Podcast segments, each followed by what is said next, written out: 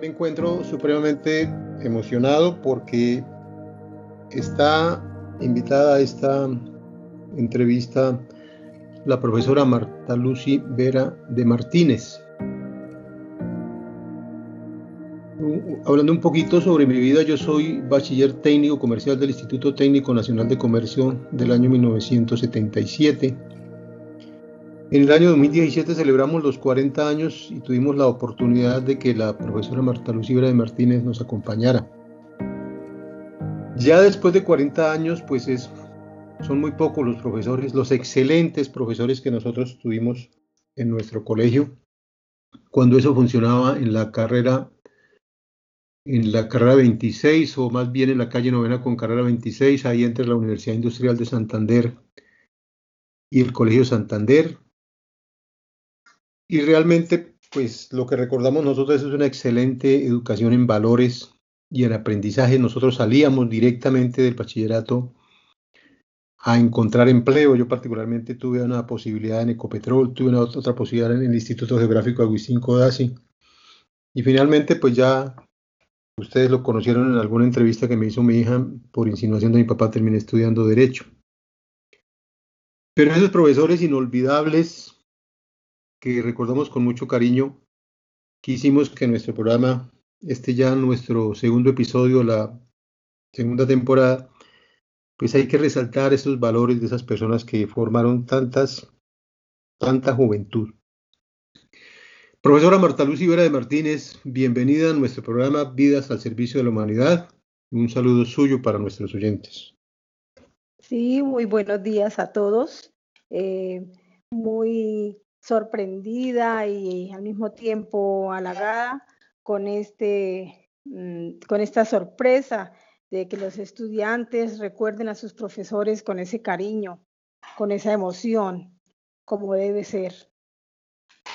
Bueno, profesor, empecemos mm, por, por el principio. ¿Usted, ¿Usted de dónde es? ¿Es de Bucaramanga? ¿De, de dónde es su familia?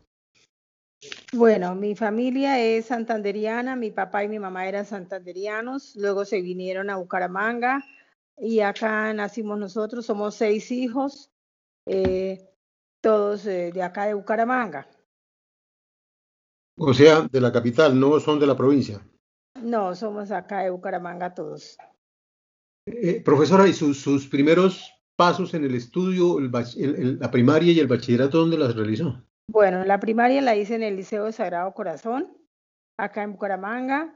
Eh, la secundaria la hice en la Escuela Normal, mm, también de Bucaramanga. Eh, obtuve el título de maestra con mucho gusto y mucho honor.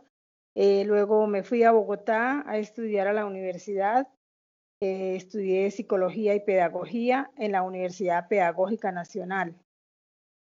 Y de ahí me vine para acá, a Bucaramanga, que me salió eh, el puesto con la Nación. Y empecé mi carrera docente. Ah, mire qué coincidencia, profesora. Yo de pronto sería hasta incluso um, orientado por ustedes.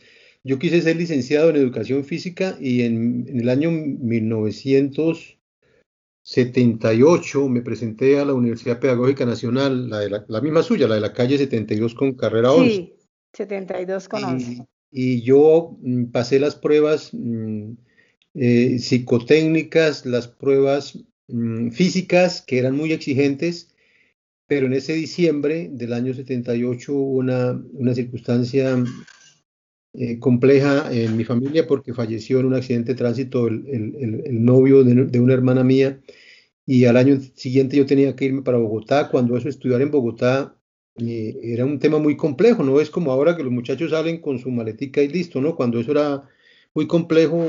Pues, sí, bastante difícil. Tenía mucha prevención respecto al, al, al estudio de los hijos en Bogotá. Y como había pasado esa circunstancia, pues finalmente yo no pude estudiar educación física, sigo siendo un deportista. Ahorita, por ejemplo, acabo de, de, hacer mi, mi, rutina sabatina de, de, ciclismo, pero, pero sí me quedó esa, esa, esa idea de que, que, yo quise ser licenciado en educación física porque quería ser entrenador de un equipo de, fútbol. Profesora, y esa estadía en Bogotá, a ver, usted estaba, decir, estoy, estoy hablando de épocas en que era muy complicado estudiar en Bogotá sobre todo por ese desarraigo de la familia y esa, esa, esa preocupación de los papás por el hijo en Bogotá. Estoy hablando de... Sí, claro. Yo tengo mis hijas en Bogotá, estudiaron en Bogotá, pero uno tiene esa prevención. ¿Cómo fue eso en esa época que eran, las cosas eran completamente distintas, aunque más sanas que ahora, ¿no? Eso sí hay que señalarlo. Sí, en esa época eh, yo me presenté también a la Universidad Nacional y pasé en ambas universidades, tanto en la pedagógica como en la nacional. Pero la nacional tenía eh, en esa época eh, los, los paros, los famosos paros, y entonces decidí quedarme en la pedagógica. me ubiqué en Bogotá en la casa de una prima y ahí viví los cuatro años de, de, la carrera. Eh, y luego de ahí, de graduarme, me vine para acá y ya empecé a trabajar en Bucaramanga. Yo regresé a Bucaramanga. Eh, Bogotá me gustó mucho, sin embargo, eh, la docencia me llamó acá con un puesto que tenía en la Nacional de Comercio. ¿En qué año llegó usted, eh, ingresó a la Nacional de Comercio, profesora? Yo ingresé el 24 de febrero de 1976. O sea, estaba de, sí, estaba de, rector José Domingo Reyes. Que él murió. Él ya murió, sí. Sí, eh, o sea, nosotros nos grabamos en el 77, usted entró ah, en quinto, nosotros estábamos haciendo quinto, en esa época no, era, no era décimo ni un décimo, sino quinto, bachillerato, y, y usted nos dictaba una materia que, bueno, ya, ya, ya, ya volveré sobre el tema. Profesora, ¿por qué la vocación docente? ¿Su papá, alguien le dijo, que, por qué se orientó por la, por, la, por la vocación docente? Bueno, mi familia es de docentes, bastantes. Las tías, las hermanas de mi mamá fueron inclusive rectoras y prefecto de disciplina de la, de la normal, del colegio INEM, de, de la escuela Las Américas. Es decir, tengo bastante herencia de parte de mis tías eh, por la docencia y buenas maestras, como decimos nosotros, de las de antes. La, la escuela, eh, eh, la normal, cuando se llama escuela normal de señoritas, ¿cierto? Si no estoy mal. Sí, escuela normal de señoritas. Y, y ahí se, se preparaban en docencia. Eso era solamente femenino eh, y solamente para la docencia, exactamente. Seis años seis años en preparación en docencia. O sea, ahí se, se, se, descubren las actitudes docentes de los, de se descubrían las actitudes docentes de las personas. Sí, y tuve sorpresas porque en la práctica que a uno le evaluaban y uno le tenía cierto miedo a las profesoras que, que coordinaban las prácticas y sin embargo logré eh, la máxima calificación. Entonces para uno era muy satisfactorio el saber que no me había equivocado en escoger. Y luego por eso me fui a Bogotá a la pedagógica porque eh, me gustaba mucho, leí mucho sobre la universidad y todo, cuando eso no había desorden, no había nada, muy buenos profesores, excelente. La carrera precisamente de deportes, de educación física, ya era excelente. Sí, era excelente. Yo me acuerdo que en esa, en esa época que yo me presenté se presentaron atletas que habían incluso ganado eh, la, la, la, prueba de San Silvestre y carreras atléticas muy connotadas. Es decir, lo, buscaban eh, eh, eh, estudiar en la, en la, Universidad Pedagógica Nacional por eso. Es una excelente universidad. Sí, sí. No sé ahora, pero por lo menos en esa época, en el tema de la formación pedagógica, era un referente, como, como igualmente la Universidad Pedagógica y Tecnológica de Tunja. Sí, también. Es decir, yo no sé, más adelante miraremos eso, qué está pasando, si es que esa pedagogía, esa manera de enseñar, esa forma de, de, vislumbrarle un horizonte a los jóvenes ha cambiado, qué está pasando ahora. Hay muchas críticas. Bueno, de eso, de eso hablaremos más adelante. Profesora, ¿y por qué, por qué el Instituto Técnico Nacional de Comercio, el ISTENALCO?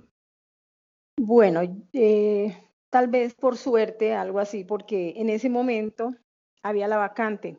Entonces una tía, Miriam de Núñez, que también era profesora de la Nacional, me dijo, se retiró, se acaba de retirar la psicóloga de la Nacional, ¿por qué no, no pasa su hoja de vida? Entonces yo me fui inmediatamente a Bogotá, hablé y todo, me pidieron mis, mis papeles, eh, todos los certificados y de, estudios y gracias a Dios el 24 de, de febrero me nombraron, tuve el nombramiento nacional.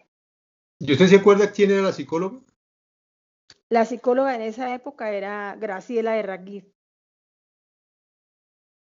Bueno, cuando eso uno no tenía que ir tanto al psicólogo, entonces uno de pronto como no lo conocía, ¿no? el psicólogo era la chancleta y, los regaños de los papás y de las, y de las mamás. Yo, yo ingresé al Instituto Técnico Nacional de Comercio porque eh, un profesor de la, del colegio era mm, casado con una prima hermana mía, Hugo Camacho Fontecha, el profesor mío de matemáticas, y realmente yo tenía que portarme muy bien porque si no él todo se lo contaba a mi mamá o a mi papá. mi papá era muy Buen reporte. en el estudio, ¿sí? Siempre era así. Profesora, y, de aquella época, ¿de qué, de qué? Es decir, yo me acuerdo que usted entró naturalmente muy joven y los profesores de la, de la, de la Nacional eran ya, ya, bastante mayores, ¿sí? Me acuerdo señor. De, de, Walter Padilla, me acuerdo del que le decíamos el químico, que ya murió. Juan de Dios Martínez. Juan de Dios Martínez. Me acuerdo de Abraham, el español. Abraham Abraham, eh, perdón, Abraham, que era él. Era español. Él, él murió. Sí, él sí, daba español. Eh, no, no, él, era el él daba física, él daba, a ver, mire, él, él daba Juan física. De Dios era el químico. Pero, pero el esposo de la, de, de la profesora Mariela. Eh, sí, de, de, Marina de García. De Marina de García. Carmelo. Carmelo, Carmelo daba García. matemáticas. Sí. Y, y, y, era un excelente profesor, el químico. Excelente. El, el, ya murió hace poquito. Sí, eran excelentes profesores. La, eh, Josefa Uribe de... Eh, También Josefa Josefita, muy buena eh, maestra, la recuerdan. De oficina, que nos daba... Mire, yo, yo, yo pienso que, que esa formación es, es, inolvidable. Yo tengo ahorita mi oficina en la casa por temas esos de la pandemia y yo soy tan organizado y mi señora me dice, pero yo le dije, no, es que nosotros hicimos una materia que llamaba técnicas de oficina. Yo sí. todavía me acuerdo de la taquigrafía que me enseñaron. Yo, yo escribo todavía con taquigrafía y naturalmente la máquina en el computador, pues nosotros nos, nos enseñaron mecanografía con las, con las teclas tapadas y era muy exigente sí. el, el, tema. Eh, to, todo, eso, todo eso no sé si es que se haya perdido, pero por lo menos la formación que nos dieron a nosotros, además de la formación en valores, ¿no?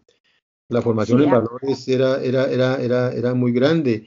Había otro profesor, eh, eh, González, de español, también un profesor muy exigente. Victoriano González, excelente. Victoriano profesor. González. ¿Él, él sí. está vivo todavía? Yo, no, me... Victoriano ya murió también. Porque era un profesor. Excelente. Excelente, excelente, excelente. Eh, bueno, el profesor Alvarado que todavía vive, profesor de educación física. Marlene María Nieves.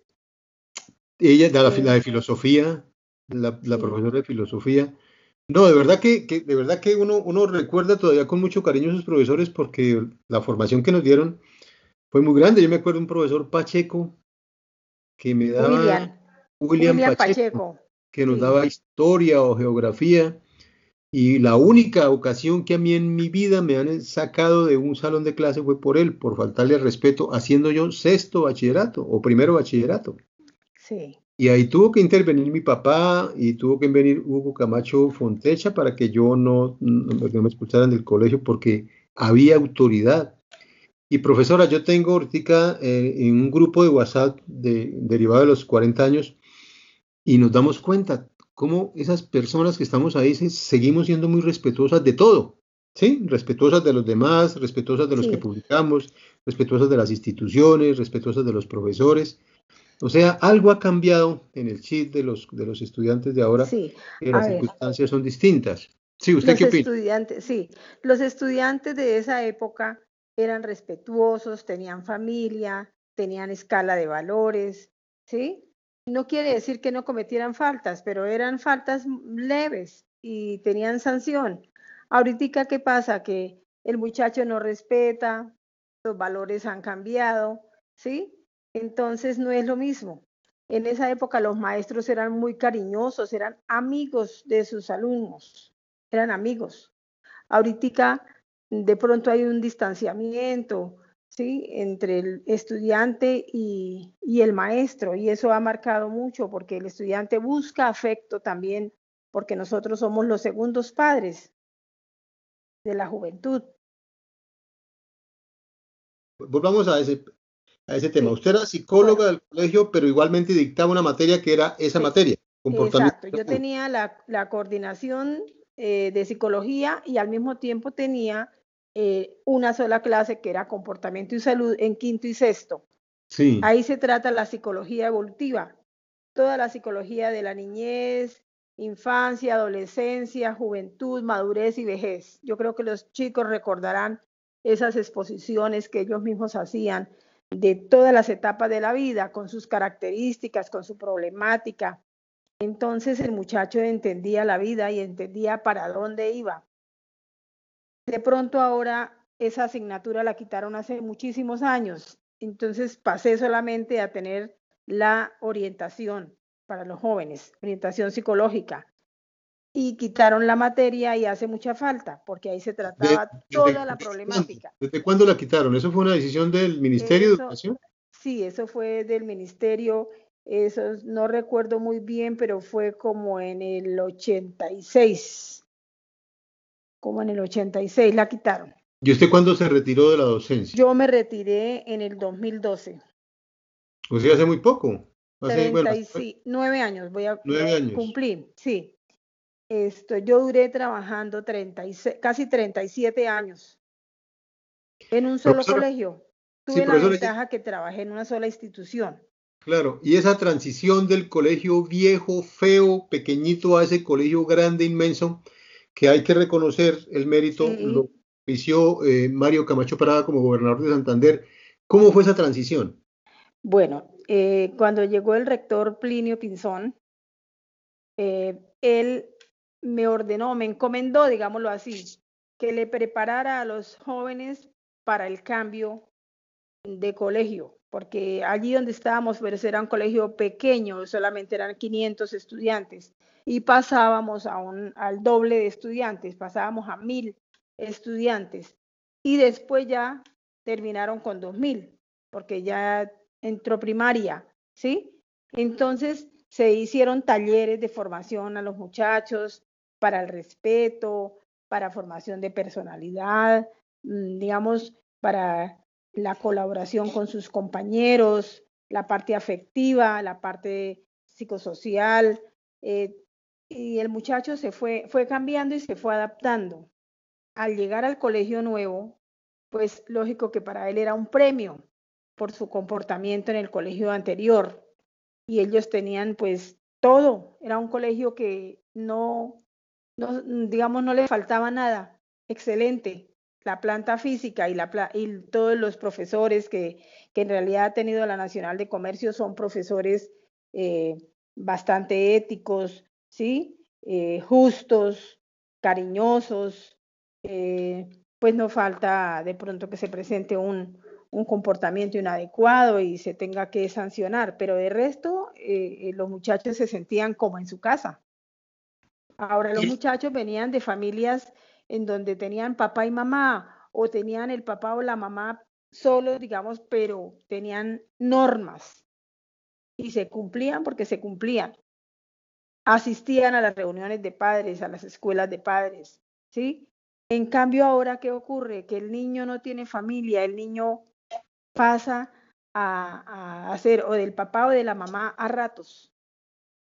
Entonces, todo eso es complicado para que el muchacho entienda, ¿sí? Que debe respetarse, que debe respetar al otro, que debe respetar la autoridad, las normas. Eso es todo un proceso y eso se da a través de talleres. Profesora, bueno, sí, de eso igualmente vamos a, referir un poco más adelante por, por mi propia experiencia. Y, usted sabe, yo me desempeño como juez segundo penal de distrito para el sistema de adolescentes eh, aquí en Bucaramanga. Y, yo siempre hago la comparación. Yo estuve tres años en Vélez en ese mismo cargo y llevo en Bucaramanga cuatro años y realmente la diferencia de formación y de arraigo familiar es absolutamente diferenciable e incide mucho en lo que usted dice, el comportamiento de los muchachos. En Vélez los muchachos todavía tienen familia, esa familia tiene todavía control y autoridad sobre ellos, hay familias nucleares, hay posibilidades de estudio y hay posibilidades de trabajo y en Bucaramanga, por el contrario, no hay familias. Hay muchísimos, muchos muchachos que están al garete de la, de la situación. Eh, hay muchos muchachos que no tienen oportunidades de educarse o por lo menos de que alguien les queja sobre, sobre el tema de la educación. Profesora, pero volviendo un poco atrás, es que yo me imagino la emoción de cambiarse de ese colegio viejo, vetusto, pues sí, muy histórico y todo, a esa, a esa nueva instalación. ¿Eso cómo fue? Cuando, ¿Cómo fue la transición? ¿Cómo, ¿Cómo hicieron eso? ¿Hubo trasteo como uno cuando cambia de casa? ¿Cómo fue eso? sí, eso fue emocionante y los jóvenes, pues lógico, llegaban de un colegio pequeño donde los, era incómodo, en realidad no se podía tener más de, de 40, 35 estudiantes en cada salón porque era incómodo. Eh, sin embargo, queríamos mucho el colegio de ahí, de, la UIS, digámoslo así, porque estaba entre la UIS y el Santander. Y tiene unos gratos recuerdos de la estadía allá y se vivió, digamos, una época sabrosa también. Pero el hecho de pasarse allí, que era un colegio nuevo, amplio, ventilado, con todo, una, una, los baños excelentes, ¿sí?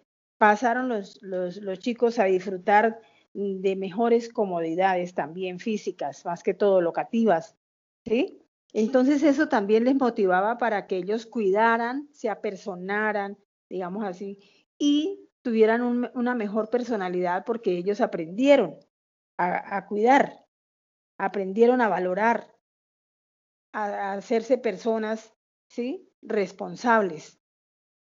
Fue excelente. Profesora, ¿usted, ¿usted recuerda alguna anécdota especial de ese viejo colegio, de, de, esas instalaciones? Yo me acuerdo que había una sala de profesores, eh, bueno, estaba la sala de mecanografía, no teníamos salón de eventos, nos tocaba, por ejemplo, el grado de nosotros fue en la capilla de la, del Colegio de la Presentación, siempre nos tocaba alquilar Sí, eh, tocaba alquilar. Y el deporte, las canchas eran muy, muy, muy, dos canchas para tantos alumnos, teníamos que hacer préstamos en la UIS. Cuando esa la UIS era abierta, entonces nosotros entrábamos a la UIS como si fuera nuestra universidad, compartíamos los, los, problemas de la UIS, yo me acuerdo de las huelgas del año 74 y del año 75, y, y, circunstancias complejas. Yo me acuerdo de una historia que siempre cuento de un compañero del colegio que él, eh, Irio, y, el, compañero Irio, que él, bueno, creo que alguno de ellos, un compañero fue herido en una de esas revueltas, pero otro fue detenido porque por allá en la calle 14 con carrera 30 lo detuvo un policía, un, un, un soldado y le preguntó que él de dónde era o que dónde estudiaba. Dijo, yo estudio en la Nacional. Y entonces el policía le dijo, ah, ustedes se vienen desde Bogotá, desde la Nacional a tirar piedra por acá, ¿no? ¿Qué, qué, desocupados ustedes, ¿no? Pues no sabía que era, que era del Instituto Técnico Nacional de Comercio hasta que este muchacho no lo explicó, no lo, no lo, no lo dejó ir. Sí, sí. ¿Qué, anécdota se recuerda usted del, del colegio en, en, ese, en, ese, en esas instalaciones? Y, y, profesora, ¿de qué alumnos, de qué, usted, de usted qué alumnos se, se, se, recuerda?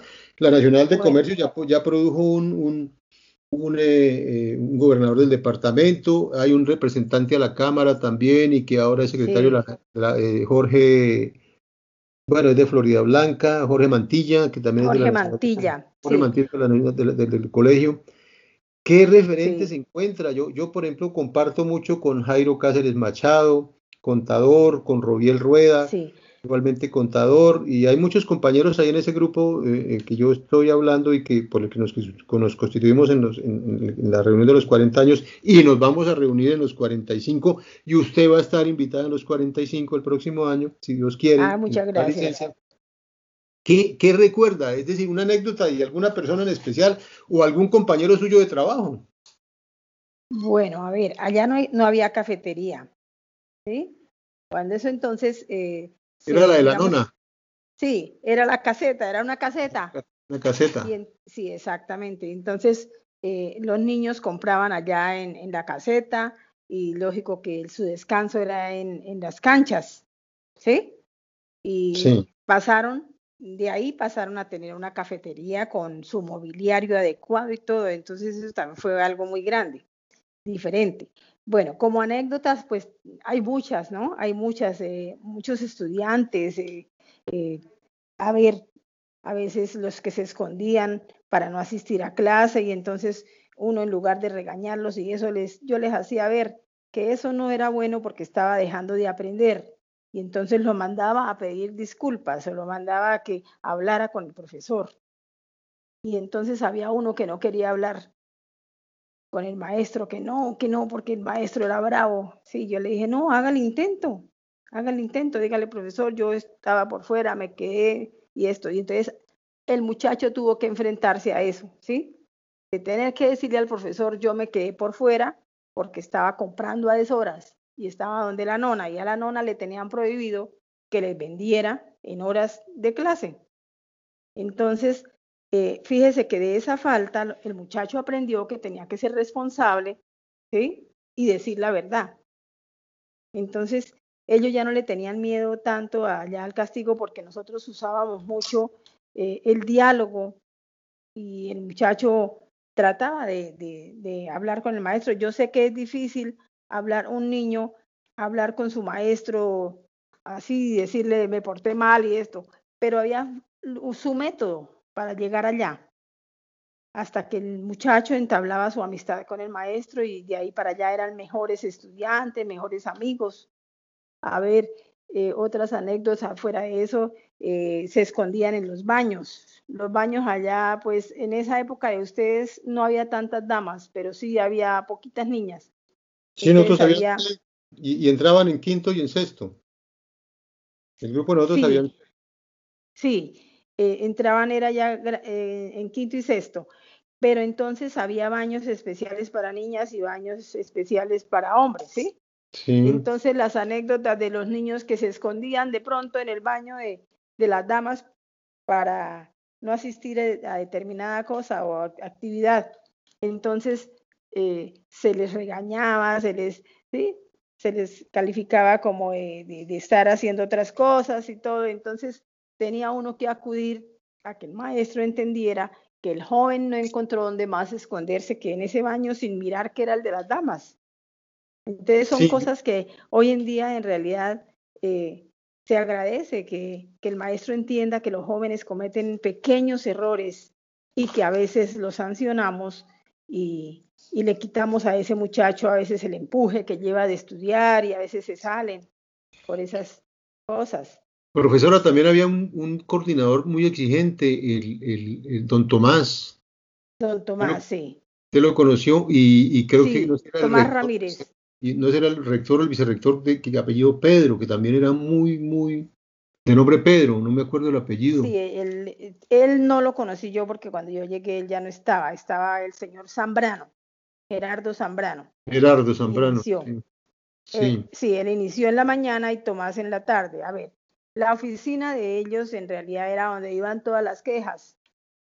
Entonces sí. pasar por ahí era, era un motivo, digamos, que lo marcaba a usted.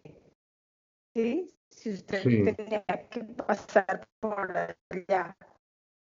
De todo, en el, en el, digamos, en el código de, de, del menor y todo, y tenían buen trato, porque la verdad que eh, yo recuerdo que los maestros que yo tuve como compañeros fueron muy responsables, fueron muy puestos en su sitio, que en esa época, pues, los jóvenes siempre cometen, mm, digamos, pilatunas, pero hay que saberlos mm, entender, hay que saberlos manejar.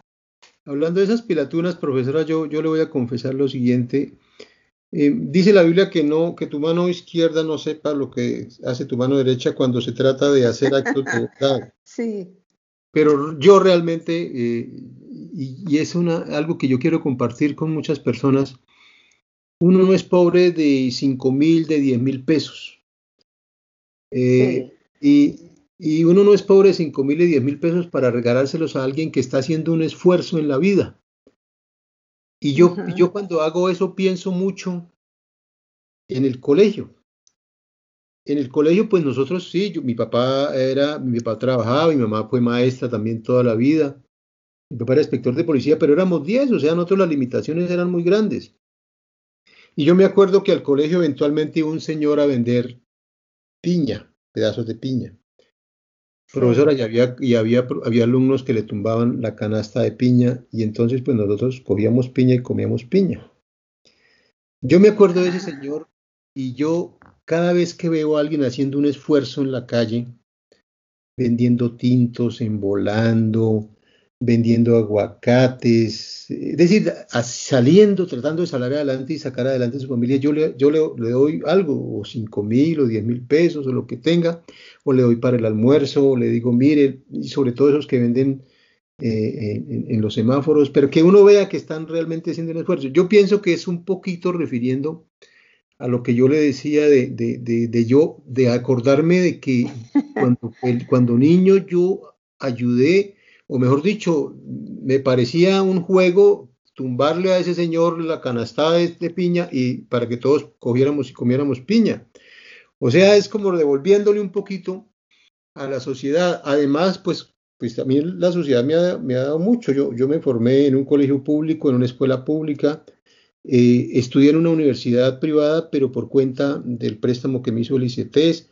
O sea, eh, yo pienso que si todos hiciéramos esos actos de bondad diariamente, a mucha gente le, le, iba a cambiar la vida. Y eso no nos hace, eso no nos hace pobres, ¿no? Eso no nos hace pobres.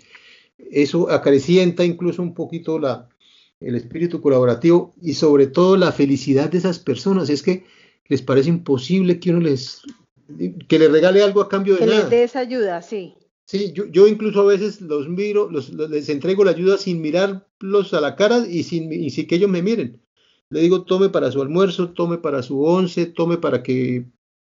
Miren, el, sábado pasado salimos a montar bicicleta y por el sector de Morro Rico había un muchacho con un negocio de, de arepas de huevo y jugo de naranja y la mamá estaba eh, ayudándole y ayudándole a la mamá y ese muchacho con ese entusiasmo era como la primera vez que, que salían a vender eso ahí en ese sector y entonces el muchacho cuando yo le fui a pagar me dijo no tengo vueltos, yo le dije mire, ese es el plante, los vueltos, ese es el plante suyo, cada vez que yo suba por aquí le voy a preguntar por el plante, porque usted puede perder un negocio, una posibilidad de venta porque no tiene cómo dar vueltos.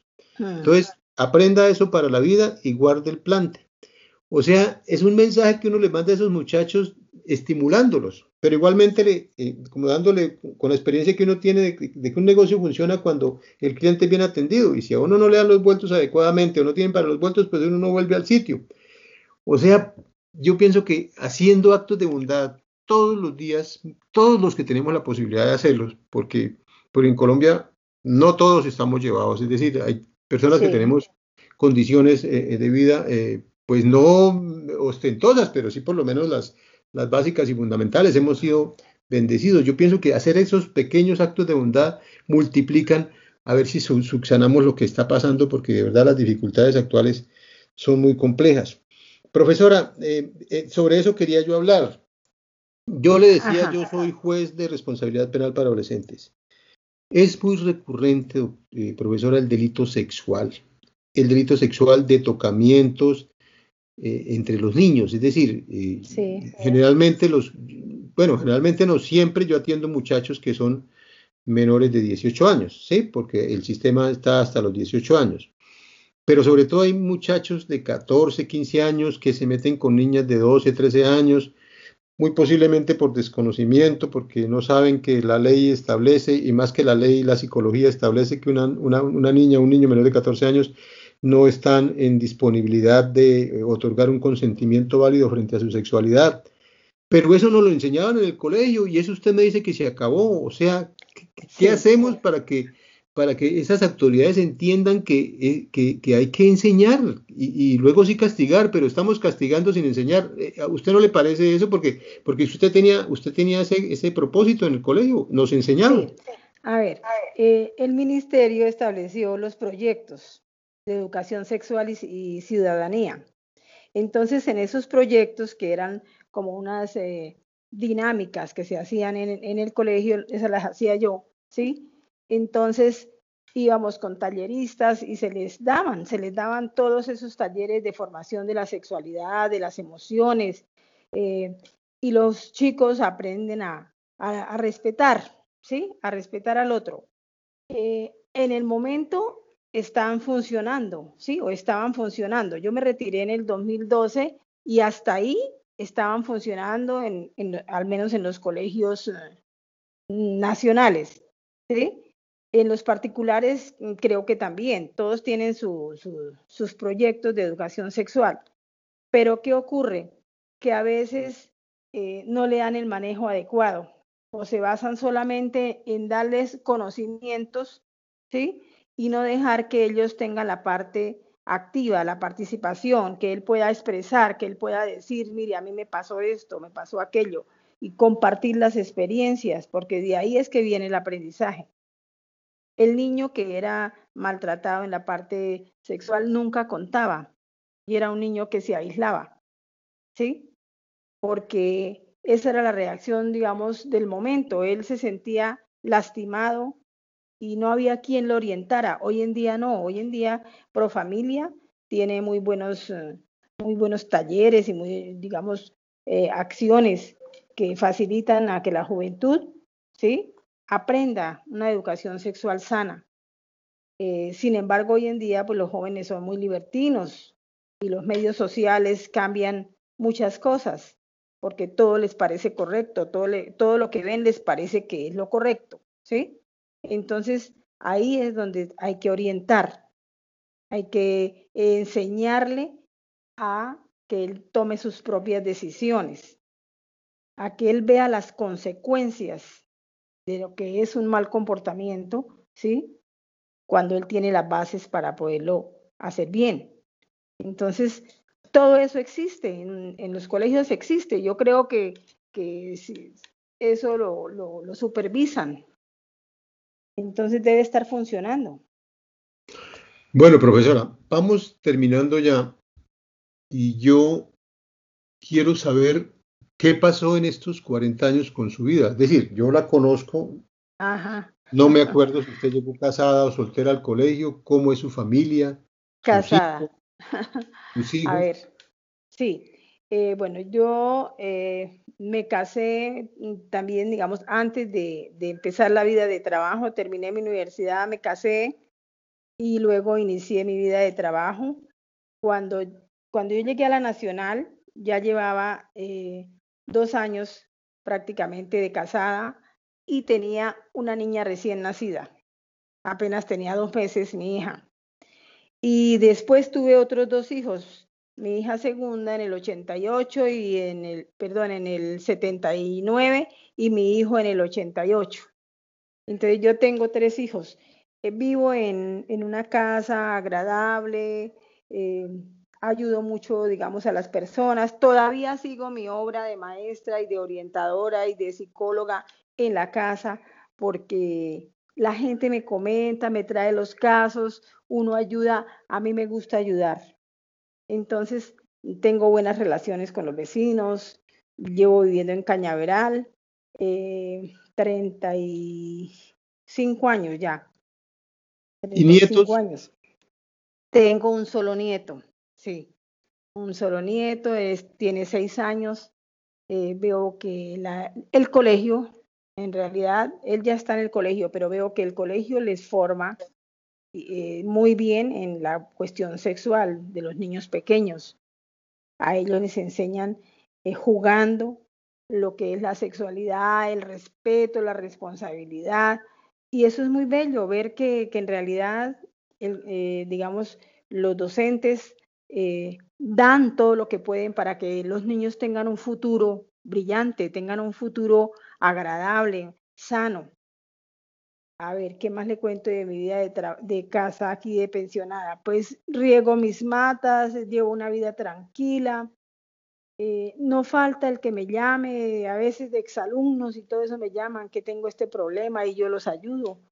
Y ellos me recuerdan, aquí precisamente en mi conjunto vive una, una niña que salió como en el 79. Y es casada, tiene sus hijos, ya tiene nietos. Y ella se acuerda, ella dice, ay, sus clases de comportamiento y salud, lástima que las quitaron. Ella se acuerda de todo eso y dice, sí, que a ella le sirvió muchísimo. Le dije, sí, esas clases sirven y ahorita son talleres. Yo manejé muchísimo taller con los chicos, salir del colegio, usted con 40 muchachos, bajo su responsabilidad no es fácil. Claro. Y yo lo hacía, ¿sí? Solo formando personalidad, solo formando esa parte en los estudiantes. Bueno, yo le quiero de verdad agradecer muchísimo su participación en este programa. Usted nos compartió antes del programa la frase que quiera, que quiere que salga en este episodio de nuestro podcast. Nunca haga algo de lo cual tenga que arrepentirse después. Después, sí. Piense y luego actúa. Ajá, sí, yo pienso que eso es claro. ¿De dónde sale esa, creo que es suya, creo que es, de su autoría. Y, y, cuéntenos. porque yo le digo a los niños lo feo que es que usted sienta remordimiento después, sentimiento de culpa de algo que hizo, ¿cierto? Y usted sabía las consecuencias. Entonces, cuando usted va a hacer algo, es mejor recordar qué le puede pasar para evitar más adelante el sufrimiento. Entonces yo les decía mucho a ellos, piense muy bien lo que hace, ¿sí? No haga nada de lo que más tarde tenga que arrepentirse. Y ellos mm, la ponían en práctica, ¿sí? O la ponen en práctica cuando se acuerdan, dicen, acuérdese lo que le pasa, le decía el uno al otro. Sobre todo uno con, los jóvenes pequeños, que son los que más hablan, los de sexto y séptimo, ¿sí? Eso le decían, acuérdese lo que le dijo la orientadora. Por ejemplo, mire, cuando yo iba a los talleres, yo les decía a los niños, todo tiene un horario, yo les daba las instrucciones una sola vez, pero yo con solo mirar el niño, el niño me obedecía. Yo le decía, no puede pasar para la piscina hasta tanto no estemos nosotros allá, porque eso es un peligro. Y yo no puedo estar con todos los 40 acá y con uno solo que se me fue para la piscina. Y los niños aprenden.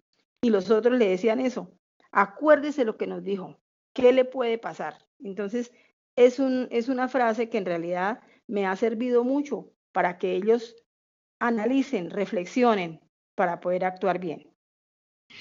Profesora Marta Lucy Vera de Martínez, si usted volviera a ser, ¿volvería a ser docente? Eh, sí, yo creo que sí. Eso es lo mío. Me encanta ayudar a la gente, me encanta ver que usted surja, que sea brillante, por ejemplo, en la reunión de los exalumnos, saber que todos están bien, que tienen su trabajo, que tienen sus familias, que están progresando, todo eso es muy bello. ¿Sí? Para uno es algo y la invitan mucho a las reuniones de egresados.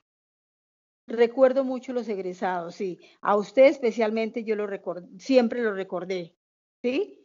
Nunca se me olvidaría el nombre, pero hoy le dije el nombre al revés pero yo sé que ya es Luis José, pero yo como le decía era José, José Arevalo, uno les decía por el apellido. ¿Sí? a ver, generalmente me llaman eh, José Luis, pero porque es que el nombre es, yo llevo el mismo nombre de mi papá, sí. José. Profesora, de verdad, ha sido un gusto eh, de volver a acordarme del colegio, volver a acordarme de todas esas enseñanzas pero igualmente esto refiere a que nuestros oyentes vean que haciendo las cosas con amor, con cariño, porque yo pienso que como usted me dijo al principio, se siente halagada porque un alumno suyo la recuerda después de casi 45 años. Ay, sí. Entonces, y se encuentra uno y con ese gusto. Exactamente, eso significa que usted ha hecho las cosas bien en la vida y que por eso valió la pena esta entrevista. Profesora Marta sí, de Martínez, muchas gracias. Muchas gracias no solamente por haber participado en este programa, sino muchas gracias por la por toda la formación, la educación, la orientación que usted le ha brindado a mucha población colombiana, a tantos muchachos y muchachas que estuvieron bajo su control, bajo su supervisión, bajo su, bajo su docencia. Y naturalmente eh, esas personas mientras hacen acciones buenas en la vida, tendrán que referirse a, la profesora Marta Lucy Vera de Martínez en los mejores términos, porque como yo lo hago, de verdad le agradezco mucho todo lo que hizo por mí y por mis compañeros, naturalmente. Un mensaje final, profesora. Bueno, muchísimas gracias. Eh, les digo a todos los eh, estudiantes que me están escuchando, déjense formar, escuche a su maestro, ¿sí? No juzgue antes, escuche a su maestro que el maestro siempre tiene algo bueno para usted. En el momento puede fastidiarle, pero después le va a servir muchísimo. Un abrazote grande, en realidad todos los exalumnos los quiero, los llevo en el corazón. Eh, uno los recuerda, así no, no, no sea del nombre, pero de las caras jamás se le olvidan. Uno los recibe de 10, 11 añitos y los entrega de 18 o 19. Entonces cambian muchísimo y después que me los encuentro, no los reconozco, son ellos los que me reconocen a mí, porque uno cambia muchísimo de niño a adulto. Y en, ese es el recuerdo que yo tengo de todos ustedes cuando me los encuentro en la calle, todos se vienen a saludarme, yo soy de tal promoción, yo soy, no, increíble. Y hablan cosas buenas. Bueno, profesora, de verdad, muchísimas, muchísimas gracias. Yo creo que amigos oyentes hemos escuchado una historia de vida que había que tenerla en, esta, en este programa Vidas al Servicio de la Humanidad. Los docentes tienen una misión muy importante y qué bueno que hoy ya hayamos destacado eh, la vida de la profesora Marta Lucy Vera de Martínez, que nos enseñó tanto en el Instituto Técnico Nacional de Comercio.